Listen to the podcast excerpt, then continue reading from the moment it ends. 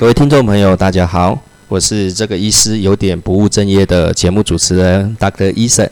今天我们节目呢，立刻来管一个比较立即性的新闻事件，大概就是在一个月前呢，呃，台北发生了一个新闻。新闻大意是前一阵子有一位计程车司机被房仲砍杀，后来送到台北的一个联合医院里。那治疗一段时间之后，大概在三个月后，这位运将呢往生。不过呢，某位周刊他们就用很大幅的媒体哈，指责说这个事件是因为医师翘班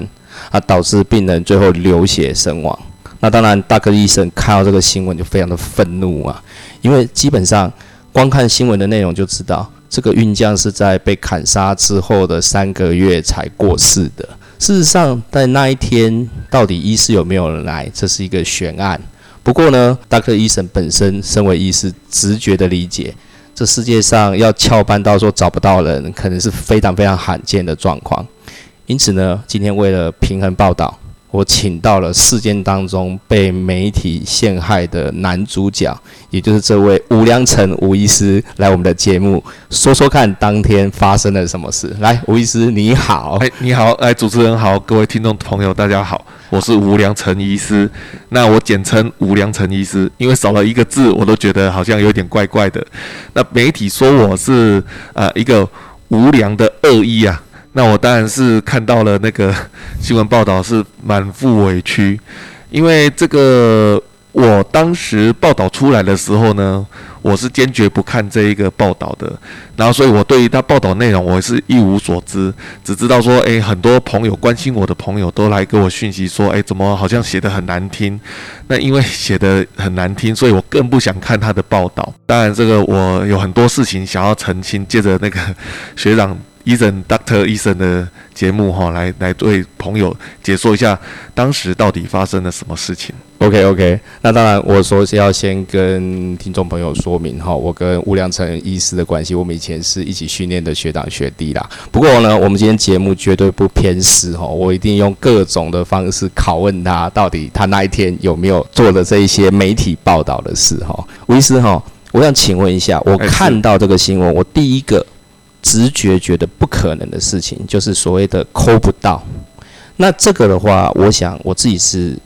也是值班医师哈，我想跟听众朋友解释一下，可能发生什么情形。我在问说，您是不是这样的情况？第一个就是说，哈，抠医师这个东西会涉及到每个医院不同的文化跟模式。那我也在文章中举过一个例子，我当年在花莲下乡的时候。三百六十五天都是扣我啊！那我总要洗澡吧，我总要吃饭吧，我总要睡觉，所以都有人扣不到。那我对这一点哈，尤其是报道周刊中提到说你可能在外地扣不回来，我第一个反驳就是：那你就算在垦丁四个小时就回来啦，你怎么可能会扣不到？那那一天的晚上你是安扣医师？是的，我那一天确实是昂扣医师，你也有回电，也有回电，没错。那你可不可以大概叙述一下，就是说当时你接到电话的时候，急诊是怎么跟你说这个病人，以及决定要怎么处置的？跟跟那个医生医师报告一下，当时他们是跟我报告说，哎，有一个外伤病患呐，那个外科医师已经处理好了，那开刀房都联络好了，请我来缝。我当然是丈二金刚摸不着头，我说，哎。怎么回事？有一个病人要进开刀房缝，而且开刀房都联络好了，叫我进去缝。那我当然是后来再了解一下，哦，原来这病人是一个被刀砍伤的病患，而且伤口哦就是有多处啦。这个创伤指数呢是一个个位数字，个位数字嘛？对，没错。他跟我说的是一个几分呐，但我不方不方便透露。就是我是觉得这是一个，这是身上很多刀伤，一般我们医院大部分都是请。整形外科医师处理，那我就但也是跟他说，这个很明显就是请那个某某某，就是我所谓的叶豪棉医师啦，请他帮忙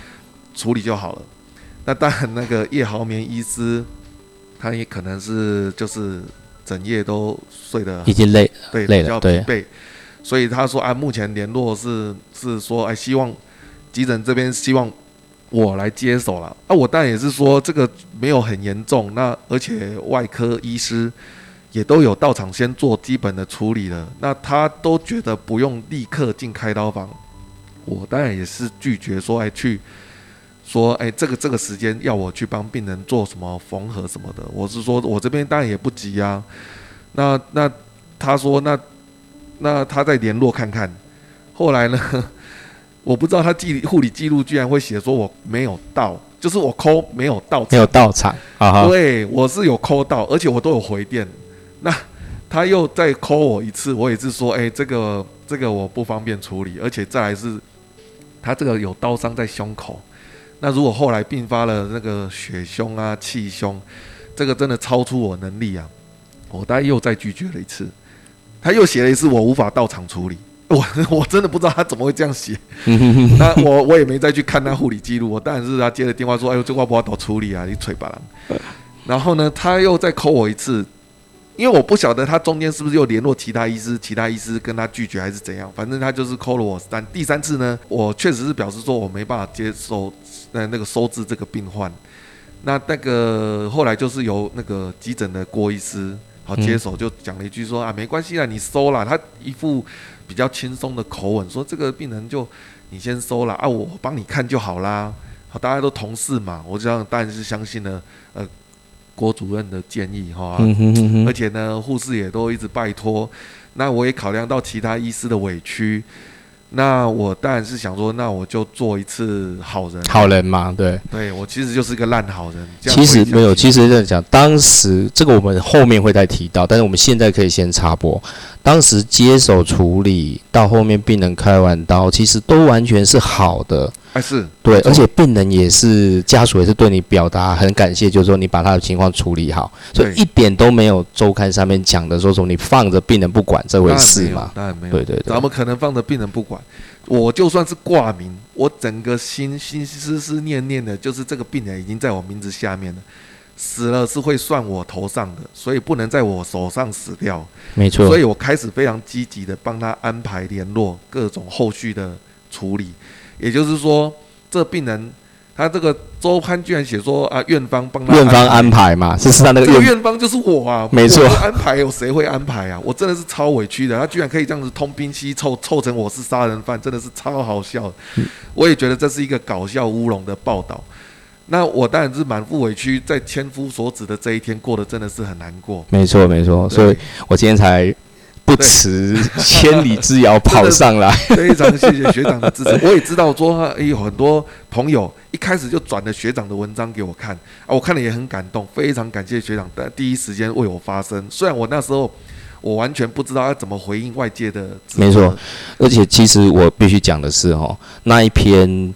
文章当中，其实我都是完全猜测，甚至。就是猜测到最坏的状况，我觉得这个也不能够算在你。我们我们跳回来刚才讲的第一点，就是抠这个问题哈。是第一个，这个可能外界必须去理解一件事：我们医师处理病人有很多种方法。好，那但是当然家属在或是病人哈，他会在这个急诊的等待当中哈，如果这个东西没有解释清楚，会有误会。比如说，今天我值班，我是那种按扣要到的班哦，但是我可能。我可能在上面开刀啊，那这个病人来，诶，可能骨折的问题一旦发生了，他抠我，我看完 X 光片，我就跟急诊说，诶，我看过了，哦，这个应该怎么处理？你看这个病人要开什么刀啊，或者要怎么样，就收住院。但是在急诊等待的家属，他会有一个感觉，就从头到尾，呃，我的医生都没来，但实际上是在掌控当中嘛。尤其是我也在差不多你现在工作这个医院的层级的这种医院工作过，你医生不多，对不对？所以你值班的时间相对很长，是就是有点像。他们报刊报道上看到的一样，你你已经值三天班了。值三天班，我大概第一个反应是你绝对不可能是那种所谓要二十四小时待在医院，病人扣十分钟之内要到的对那种班嘛？对对对对对，那个没办法。基本上小内规我们稍微透露一下好了。大概一般我们常规是四个小时内到院，尤其骨科是非紧急科嘛。对对对对。那非紧急非紧急科，那当然神经外科那个是紧急科，他可能就要求三十分钟。所以你们大概他们内规上来讲，也是几个小时会要到。对，我们是有说啊，一个小时要到，就像周刊写的，周刊自己都说啊，这个一个小时要到啊，或最多可以延长在一个小时、两个小时之内要到。哦，那你们医院还蛮严格的，我们基本上算是有一点严格，不过哈，这看科别啦。嗯，如果就是有一些像像皮肤科啊什么的这种，甚至他就是第二天在处理。我们骨折方面呢，也都是有急诊医师先帮忙处理评估，评估，对，稳定病情，稳定病情。那通常事实上，我们也都是尽量哦，如果很紧急，我们也都是哈会在尽快的时间立刻赶过来帮忙病患做处理。那因为当时这个病患这个十八刀的运奖，他在呃急诊当时事实上很多医师都已经在处理了。那他 call 我，我就问他没有没有骨折需要立刻处理。我了解之后也不是开放性骨折，甚至没有任何一个骨头被伤到，所以我是觉得呃这个我这边就放比较后线给前线的哈，先治疗处理好，我再接手，但没问题。那再加上我是连续三天值班呐，前一个晚上礼拜五也这都是整已经蛮累了，对，整夜处理病患，那已经是非常疲惫。那我当然是希望说，如果没有很紧急，这个病人、这个病患哈，是不是就是在其他科别处理之后再收给我就好了？OK，所以我当时是这样想的。嗯，所以其实我看到那个周刊报道，我第一个最火大的一个原因就是，后来他算其实找到你的时间，我们先不用谈前面这个你被屡扣不到的误会哈，你真正在开始处理这个病人，事实上也是一个半钟头后，他只是他的说法是说那叫隔天。哎，对，蛮离谱的。病人十一点来，十二点多处理，说叫隔天。对对对，我也觉得很扯。这个隔天，我就立刻对我这个病人收上去加护病房之后，我就立刻帮他安排打电话联络。好，他说：“哎，拜托，第二天虽然呢开刀房有些状况不适合开刀，但你们哎就是哎帮忙。”帮他把那可以缝的伤口缝一，没错没错，因为这个胸腹的伤口真的不是我的专长啊，我我得要先把他胸。而病人一定会有一些致命性的问题要先处理，对对，一定要等这个稳定了，我们才处理骨科没错没错，骨科就算是真的要打骨头，就算他有骨折，我也是等他把那个致命伤先治好。没错，好啊，那个稳定致命伤，如果这个病人。死了，我骨头接好也没用，也没有用啊，对啊，所以一定要先处理这些紧急的事情。对啊，所以我就想说，这个病人胸肺伤，这一定要先处理啊。还刚好那个我们那个主任陈一周主任，他愿意帮忙帮忙把胸肺伤做处理。那处理好之后呢，我就说啊，这个就一般我们医院的内规也是韧带伤都给整形外科啦，所以我觉得也是一样，先收然后再转，照规定就把它转给那个整形外科那个。医师，那整形外科医师当然也是，既偷偷这个病人本来就是该他的，我就是转给他了，嗯，就是后他后续，所以在我手上的时间大概就是两天了，两天而已嘛，在加护病房就两天啊，之后就是都是别科，都别科的，没错。那这我这个病人后来怎么了？我真的不知道，甚至转走了我也不知道，死了我更不知道，没错，我都觉得哇，怎么会这么乌龙，超级夸张。其实我那个时候。我先写完听你的片哦，那一天其实我是蛮心情受蛮大影响，所以我那一天整个晚上没睡，后来我大概气得半死之后，我只看完你的新闻，我气得半死，然后我的清晨六呃四点多起来爬起来写文章。写完五点多，呃，把丢到脸书，然后丢完之后才好笑的是，因为我当时是预设说你是真的没来，然后隔了隔天我才解释说应该不可能没来。就我隔天看完那个人家寄给我的照片，他截图说你自己报道记者就说十一点，然后十二点半叫隔天。我说哇。哦，那你干脆你干你干脆下次跨年的时候去做捷运，然后说我从 我从台北坐对吧？我对我从台北的板桥坐到江子翠花了我一年哈。对啊，我就说我常常对，就是好啊，没关系没关系没关系，这一点呢，我啊真你真的很心酸啊，我觉得如果是遇到，我也是觉得很很冠上一个光环，没错，你要怎样怎样做了很多要求，可是事实上实情是怎样？哎，外界可能不是很了解。我总总不能我帮病人缝皮，啊，就从十一点缝到十二点，他就说我缝了一年。嗯，对，类似这样子的笑话，而且还有很多是形容词哦，譬如说，你看身中十八刀，感觉很可怕。对，但是我们自己实际临床医生就知道，我上次有遇到过那个自杀的病人，那个手上的伤口有五十几道，但是呢，对我知道完全。完全没事，因为它都割的浅浅、细细、密密麻麻。报告我们那五十几的时候，那五十几道花枝啊，对啊，那个花枝嘛，那花枝很有趣哦。流的血连一块纱布都沾不满，然后那病人是有说有笑，对对，完全不会。但是这是看你怎么去形容这件事。对，那手上割了个花枝叫我们缝，我们看了真的很傻眼。我干嘛把自己的手？因为那个都是皮啊。后我我后来是怎么办？后我发现那个缝还比较不好看，就是美容胶贴起来。对，哎，还漂亮很多，比较漂亮，比较漂亮。是是是。OK，那这个问题好，我们现在就已经大概理清。那也请外界了解说，那个医生绝对不会是抠不到，只是说你可能看不到到他在处理，很多很多情况都是这样。那我们就回到第二个问题，第二个问题哦，我也很想问，因为我就遇到，而且我也常遇到，而且我是这一件事情当中哈，我可能担任的工作是。同时两个工作都做，因为我自己本身是外伤科医师，那我自己也要值我们骨科的班，是这两个是分开的。我们就讲到第二个重点，叫做强制判科。是强制判科在我们外伤科的医师手上，这是一个很痛苦的问题。也就是当一个医院他想要因为医院层级，他成立所谓外伤创伤中心，他有一个外伤科在的时候，外伤科医师第一个除了跟急诊医师一起稳定病情之外，第二个问题就是很麻烦的，我要找这个病人，如果留在我医院，我要去治疗的时候，是哪几个医生要负责，哪一些医生是优先？是那我常常最常遇到一个状况，就是说，我们身体上会外伤第一重的，大概都是神经外科、是脑。就是应该是说，我们对于一个病人的愈后最有影响的科，应该是由他来处对对对对对对对来做处理。对但是会遇到一个状况，就是脑常常处理的方式是观察，不用开。是这就回到第二个痛苦的问题。那观察不用开的时候，神经外科医生会觉得说：“哦，我既然刀没有开，那也没有道理说我挂第一线嘛。好了，那这个炸弹就变成是留到下面的第二线。那第二线，我的经验就是，我们最常这个病人只要脑有伤，通常骨头都会受伤，所以我们就很倒霉。我们当然，如果这个病人没有伤到肚子，一般外科没有进去的情况之下，基本上来讲，第三个会到手的就是像你今天这个状况，是骨科对对对，不过跟学长报告，我今天这个状况啊，是他确实伤到一些 vital 的一些位置，虽然 vital 的位置对对，但是虽然说当时的电脑断层哈，我我们当时电脑断层就先做了安排，而是没有说伤到整个到肺到肚子腹腔内，但是因为伤口都很深呐、啊，伤口都很深的那也要当做有伤进去。我们要当做有伤进去，要随时嗯监测他的一些 vital，就是一些生命真相，要随时注意他的一些流血的状况变化，会不会有甚至后面有很多陆续的那个内出血，所以这都需要观察的。所以在当天晚上，我们也是说，哎，这个要先观察，然后先放加护病房观察。那等到他比较稳定了，好，麻醉科医师愿意上麻，那我们再后续开刀处理。当然，就是在急诊室先做完基本的处理之后呢，他们就说：“哎，这个收给谁？”所以他们就开始找医生了。啊，但外科医生他不知道什么原因，他就，是觉得，他因为第一个他也没开，所以其实很多惯例就是说没开我不收嘛。对对，他外科医师他可能是觉得说这个哈、就观察观察到真的有内出血，他在收，所以那时候就是一堆皮肉伤，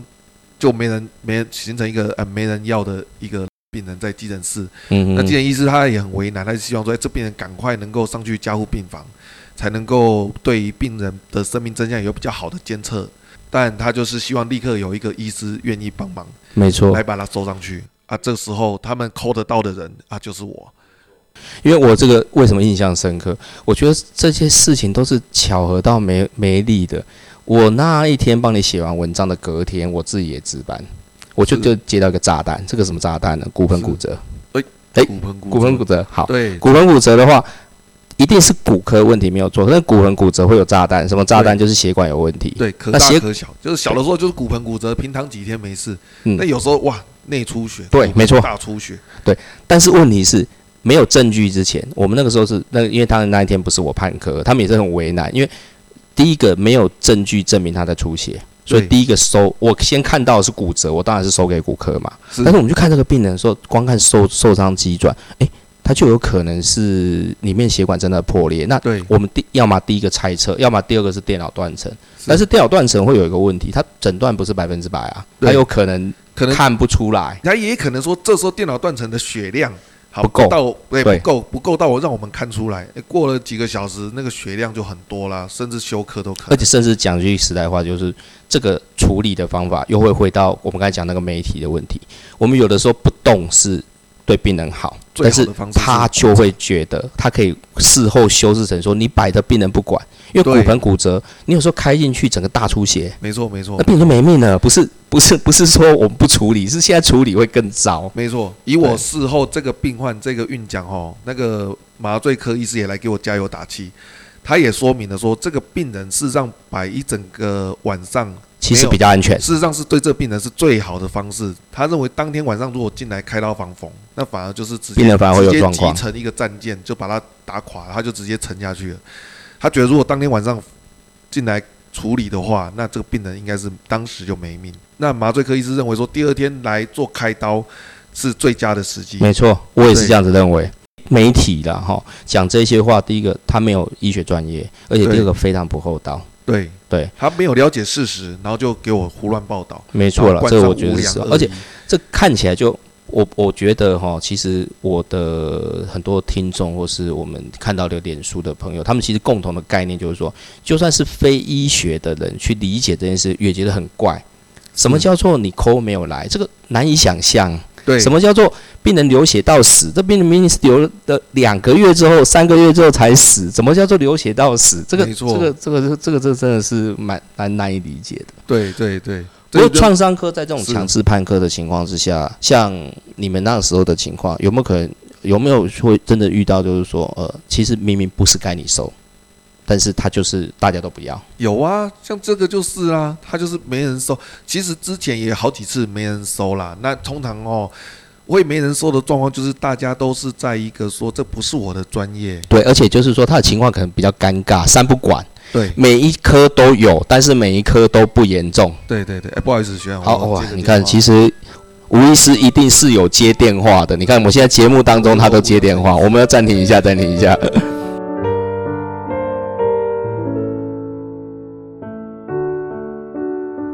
好了，那吴医师已经非常尽忠职守的把他的医疗工作处理完，那我们就回到我们刚才那个判科的问题哦。所以其实你病人一定会有一个，可能每个科都有一点，但是都不够严重，或是加起来很严重，可是实际上分散到各个科，大家都不知道怎么处理。是那我们那边的创伤科医师判科是有强制性的，强制性，但在你们这边的情况下的话，他还是要四处拜托嘛。是没错，那如果说像这种强制性哈，就我会回到我听过的一个例子，就是妍姐今天我们跟听众朋友讲骨科不是很能了解，我讲一个例子好了。是如果像你们呃你们这样子层级的医院，比如说有一些特殊科别，人一定更少，譬如说像眼科，眼科他可能就一个人，所以他的 on call 必须是三百六十五天。某些科它是 on call 三百六十五天，例如我们这个在这个事件中有出现一个整形外科医师，他其实他几乎他就一个人，他就一个人，那就三百六十五天 on 对啊。几乎就只要有事情有出现什么，哎，都是 call 他。好，这都是我们也都体谅他只有一个人，所以尽量也会在后线上，如果有可以帮忙的，我们就先也就是说，一样是整形外科，其实因为我们骨科会处理一部分，也就是说，呃，如果他真的处理不来，我们就一起帮忙。对，我们就先帮忙。OK，我们大部分都是互相 cover 啦，互相帮忙啦。嗯哼，因为我为什么举这个例子，就是像这种抠不到的事情，我常常就是只问这种媒体哈。那如果你一天三百，呃，一年三百六十五天都是我 on call，是我怎么可能过这种坐牢一样的日子？这我我我不要说工作权，我有人权哇嘛？拜托对，on call 又没有没有任何配，没有任何对给付，on call，而且昂扣是绝对是所有的医院都是没有费用的、哦。你看，就像消防员守在消防局，他都有钱领，为什么我们医生没有？对，但是这个大制度我没有办法改，但重点是让大家理解，就是说，因为其实外界会觉得说，哦，我们这个学法律的名词就是说按扣是一个缔结医疗契约，他逼你三百六十五天按扣其实他在法律上他站得住脚，就是说啊，你又还没开始医疗勤务，不过这个是很不合理的行为。是。那我要讲的是说，心态上，譬如说，我觉得更好举的例子就是眼科，好、是。眼科你三百六十五天按扣那你一定心里面会预设说，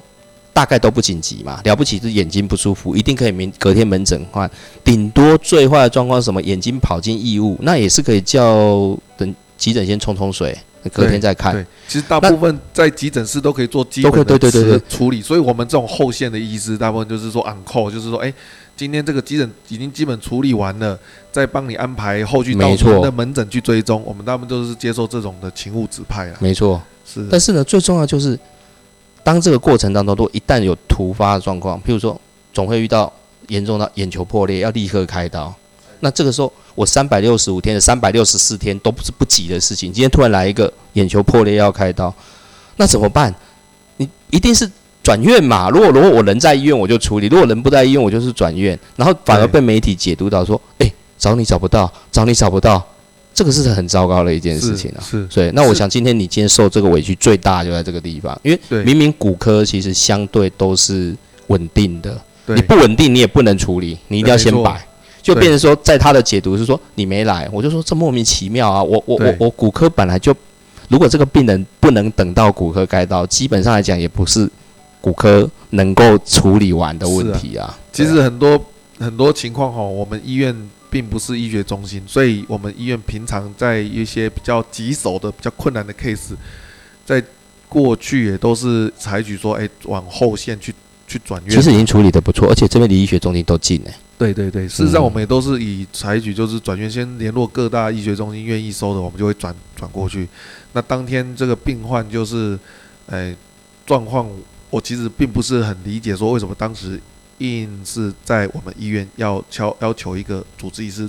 要收，这个其实我并不是很了解。那那当然收了，我们也是尽量尽量处理啊，尽量帮病人帮帮忙病患嘛。嗯嗯嗯对啊，所以说，那在后线处理上，在一般呐、通常都是比较比较困难的话，就是转往医学中心转。，OK，啊，你以媒体这种下一个标题说放着他流血十二小时，我觉得实在是太夸张，太夸张了啦。对，怎么可能帮他流血流十二个小时再处理？那假设这这个只是这样转过去医学中心，我们这边最近的就是那个宝山医院，也只有五分钟救护车路程。没错，所以说，顶多放病人在救护车上面流血五分钟，不会有什么流血处不处理的问题啊。我想到这个媒体的问题，我想到一个小故事，你大概不知道，我也不过还好没有出这么大的事。是那个主持人曾经也卷入过一个著著名的事件，只是还好后天媒媒体没有捅到我头上，就是当年有某位竞选市长的政治人物被枪打到，他哦第一次送我们那个医院，我但是我已经离开那个医院了啦，是，然后后来再转到宝山医院，是那中间的过程，我永远记得当时有一个媒体名嘴说，这个医院一定跟整件案件有共谋，要不然为什么第一时间不是送宝山医院去送他们家？我说你到底有没有来这边看过？因为为什么送我们家呢？因为从他那个受伤的地方到我们医院走小路，因为只有是在在地人才知道，走小路其实很快，你走外面大马路其实很远。是对啊，所以这个就是哦，所以媒体这种东西是很糟糕的一个状况。是，对那这个就是涉及到我今天要讲的最后一件事情，就是关于所谓的我之前是站在法律的立场哈，我们讲所谓的媒体第四权呐，在整件事情当中，第一个我一定要替你讲一句话说，这个简直是无中生有，然后陷害你。对。包含说他报道的内容，吼，他等于是把一件正常的事情是，黑讲成白，对。第二个来讲，我觉得最重要要打发这个媒体的点，就我们叫做，因为媒体叫做第四权，就是是。像发声权，像今天我来做这个节目，这个就是就是叫做话语权，是。我们需要有话语权去伸张正义，但是是。前提是这个很多为什么媒体会被人家批评，就是说当他觉得在伸张正义的过程中，他其实在滥用权力。我就讲这个例子好了，从头到尾，是病人都没有怪过你，对，也没有任何医疗纠纷发生。是而且整个过程当中，就像你讲的，你只接触了病人两天，你也帮他处理好，你也帮他找好整形外科医师，对接手。你也全部都弄好，而且病人是两个月到快三个月的时候，因为外科治疗十几天都没有问题，病人还是可以走得出。病人病人是有活动了，不过他的病情状况哈，我是事后才去翻病历啦，看这个病历我也是看不太知道说，哎，这病人为什么每天都需要输两袋血，然后一定有别的原因啊一定有别！的原因，是不是刀伤的影响？不不，我觉得不可能，因为这种猜测，你刀伤缝合完，你一定止血的。对对对，对你如果说病患病患的真正的原因是什么？其实让我们不方便做做判断对对，没办法猜测了，而且检方也正在调查当中嘛。这个病患呃，这个运讲他被砍的死因是不是跟那个当初被砍伤有关？是不是在我们这边治疗都好了啊，而由其他的并发症来过世，或者是说直接跟这个刀伤是有直接关系？这个由交由检方判断，这个我们不做没错没错，预设立场。但这个病患当时在我们医院内确实是还有一些问题没有处理，所以我们也没让他出院，我们是采取转院的方法，把他嗯转到宝山医院去做后续的没。错没错，那在这个事件发生之后，我才发现，居然这个病人两个月后在宝山医院才死，而且居然还是我杀死的。我觉得说，哇塞，这实在是对啊。太夸张了。所以为什么这叫第四权滥用？第一权滥用就是说，他今天这个报道，他无助于厘清事情的真相，是对他只是进来，就是有点像是是淌浑水那种感觉。这是当然，检发的调查就是因为我们在法律上有一个非常困难的东西，就是说，因为真的我们也可以看得出来嘛，他当时被砍了有刀伤，那刀伤也治疗一段时间，治疗的没有那么好，或者是别的任何原因我们不知道，那别人就过世了。动手的这位行凶者，他一定会有一个辩解，就是说我我我怎么知道跟我砍有没有什么关系？会不会是致是后面是致死？但是这个过程当中的话，检方也许要去厘清，但是不管要怎么厘清，你身为一个媒体，身为一个第四是第四权，你不应该自行去脑补成说哦，因为怎样怎样，因为怎样怎样，对对对对，等于是我是被这个媒体判刑了，就是说很夸，张，根本检察官也没有说是我延误对，也没有医疗纠纷那啊，再加上我们医院哈，在这个我们院内内部也是有这个检讨，就是说，哎，去先巡视这个病例。哎，不好意思，哦，好，又要接手机了，好，我们暂停一下，哈。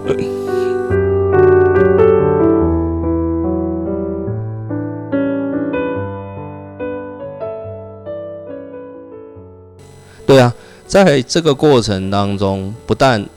其实检方并没有对这个医疗状况有任何的意见，家属也没有嘛。我听后面其他几个平衡报告上面讲说，其实家属对你是非常感激的、啊，是然后没错没错，伤口也都缝好啦。对，是嗯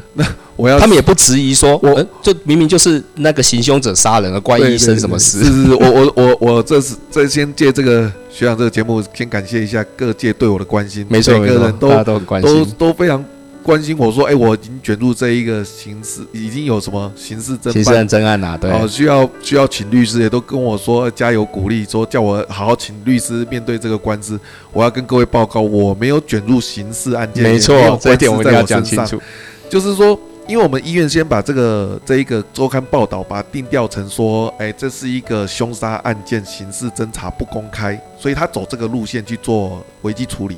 那在这个危机处理上呢，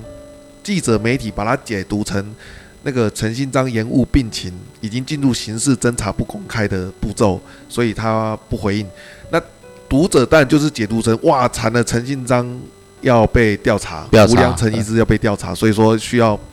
需要好好面对这个官司。那我就跟观众澄清，其实没有刑案调弄在我身上，也整个我们医院内部事实上也看过整个案情，就是整个病人的病历，然后分析说，诶，这个病人就算后续有任何有一些 disability 医疗上面的问题些并发症，不要说死亡好了，就算他出现任何并发症，跟我的处理其实上并没有任何相关，而且我的处理事实上也都很及时，在这个及时性上，对这个病情是是有帮忙，就是说我我联络谁，我联络谁，至于谁什么时候什么时间进去开到什么时间处理，事实上都已经在照着流程去走，照着这个步骤去跑。那我当天晚上有没有到急诊室去看这个病人？对这个病情是没有任何影响的。对，这医院内部已经做出一个决定，就是说我当天晚上没有到急诊看这个病情，对这个病人是没有病情上的任何影响。因为第一个，我本身骨科医师，他没有骨折，我想这个是决定绝绝对是一个事实。嗯哼，那就算是要骨科医师，现场也有一位骨科医师，哦，现场也有骨科医师在，对，只只是他没有要收。他没有要收，没错，现在就是说现场没人收。那我对于这个事件，我觉得最需要检讨，就医院方这边来讲，但整个大制度，整个这个我们就这个是留给学长去努力的。那在院内的检讨上，我是希望检讨到说，为什么会现场有人有能力处理，而他不愿意处理的这个，嗯，就是回到我们今天谈的第二个判科问题，对判科到底强制力有多长？为什么会判到最后是因有人能处理的人不处理，不处理。然后反而是找一个没办法到没办法来的人，然后硬赖他说是因为你没办法来，这我也是蛮蛮没有办法接受的。对啊，我都已经表明我没办法来了，嗯，而且其实你也不是第一个应该要来的我，没办法来，因为我也不愿意收。没有啊，这个其实我们换个方法讲说，你没办法来，其实是一件事。那医院他来讲，他如果他有一个应该要比你优先来，或是别的应该要先在现场处理，他不能不能不愿意收，那可能又是另外一个问题了啦。是，对，所以没有关系。我想这件事情，但回过头来还是讲第四权不应该这样滥用。啊，对，这这确实是一个第四这明明是一个，是我们算是刑事案件，但是是 A 杀 B，你去把整个新闻的氛围弄成是一个去救他的 C，，然后要承担全部责任，而且这个重点是全部都是我讲的白话一点，就是媒体自己去脑补这些内容啊，他想象这些东西，我怎么听都是觉得不太可能，是没错，包含说你我整个过程我是收在我主治在在。我当主治医师前几前一两个小时，这个不是我的病人，我但是希望这一个炸弹不要在我身上，我但是不愿意处理，没有人愿意去接收这种炸弹的。那既然已经挂在我名下，就代表我要承担这个病人的病情。在这个时候，我当然是采取积极的态度，积极的帮病患做安排跟治疗。了解。以上说明。OK，好。哦，今天真的很谢谢，而且真的是百忙之中哦，我也第一次，我也第第一次录音环境是这么这么特别，在医院的附近哦。那而且真的讲句实在话，我也我其实，在以前我们当住院医师在训练，我就不会相信你是一个扣不到的人。对，因为在我们训练的那一家医院里面，对，扣不到人这是。你应该是没有办法活着毕业的，对啊，都死得很惨啊。OK，也是谢谢学长当年在住院医师时期啊对我的照顾啊，真的学长这还好。其实我觉得我是虐待你，我没差。这个这个我们可以讲，因为我其实我觉得以前学长，我我其实当学弟的时候，总医师对我，我也很多东西，我现在都是满怀感激。说其实你那个时候骂我或什么东西，那时候是对的。对对，学长的鞭策都是对我的，对，没错，滋养我的养分。对，没错。那也今天知道这件事，希望我最重要的是要鼓励你，说站在你这边的，不管是一样是医生的，好，病患的都非常多。因为今天你是一个好医生，这件事情不需要媒体来定义，而是你的病人去定义。是，你所有的病人都这么支持你，那你也希望你不要因为这件事情气馁。是，好，继续呢，可以服务这边需要你的所有的病人。我们当当医生的宗旨，只要能够服务需要我的人就够了，其他不重要。是是是是，那我们真的非常谢谢你今天来我们节目接受我的访问。谢谢。我是这个医师有点不务正业的节目主持人，不过我们今天是非常非常务正业，聊了医疗，聊了法律，然后也帮我们这个在新闻媒体当中受尽欺凌的这位吴良成吴医师好好的平反一下。谢谢你，谢谢你，我们再会，好，拜拜。